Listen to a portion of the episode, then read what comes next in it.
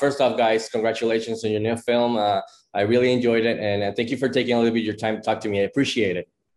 Thank you. Hi, Francisco and Kermit. So, so quickly, uh, Anna, uh, something I really appreciate about this film is that it's much more concerned with the human interactions, with the emotions, with the things like sacrifice, duty, uh, uh faith, and hope, and science. And it felt more grounded than other compared to other uh, space films. So, was this something that attracted you to to the role to to to say yes and participate in this particular film space uh, movie uh, film? Yeah, absolutely. Uh, well, a, a, production designer once told me uh, to never do a movie in space or on a submarine. So it had to be good to, to want to do it. Um, and and yeah, I confess when I started reading the script, you know, all I know is it's set in space. I have no idea where it's gonna go, and you you know you don't know. Oh, is an alien gonna show up, or is it like a battle uh, space movie? And I think it's a really a testament to the writing and to Joe, uh, the the director and the writer,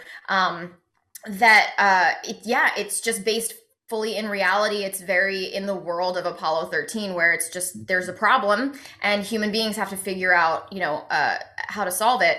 And the fact that it still was so compelling with, uh, you know, without any uh, sort of intergalactic battles, uh, I think really spoke to the the quality of it.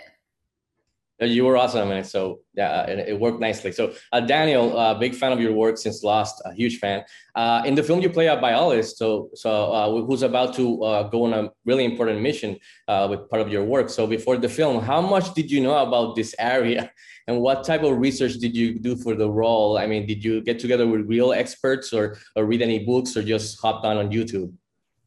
Um, all of the above. You know, it's amazing what you can learn on YouTube. By the way, uh, it's uh, you know you look into microgreens and how to grow them, and uh, you know gas exchange, and and uh, you know it was it, it, I didn't know a lot about it except you know high school and, and college biology. You know, uh, we emit CO two, which uh, plants breathe in, and and so it's uh, there was a learning curve involved, but I really enjoyed that part of it. Like, and and you know Joe was such an expert in the field too that I was able to ask Joe questions about this, and uh, he knew uh, as much as the the tech or the expert on set, the consultant we had on set for uh, you know what it would take to actually create a living, working atmosphere on Mars. So it was a combination of all of those things. I was lucky to have all those resources.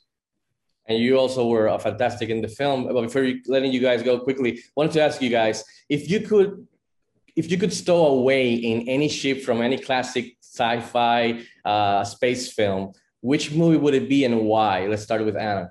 Oh, I mean, it's it's such an obvious answer, but yeah, uh, the Millennium Falcon for sure. Nice. Shamier like, I mean, said that I, one yeah, too. I, I was yeah. gonna try to think of something more specific or like esoteric, but like it's that obviously. That's a, that's a great pick. Yeah. How about you, Daniel? Well, since you said the Millennium Falcon, I'll say the USS Enterprise. Uh, nice. there you go. There you go. You balanced it. So, guys, again, thank you. Congratulations on your new film. And thank you for taking a little bit of your time. And, and stay safe, guys. Adios. Thank, thank you. you. Adios.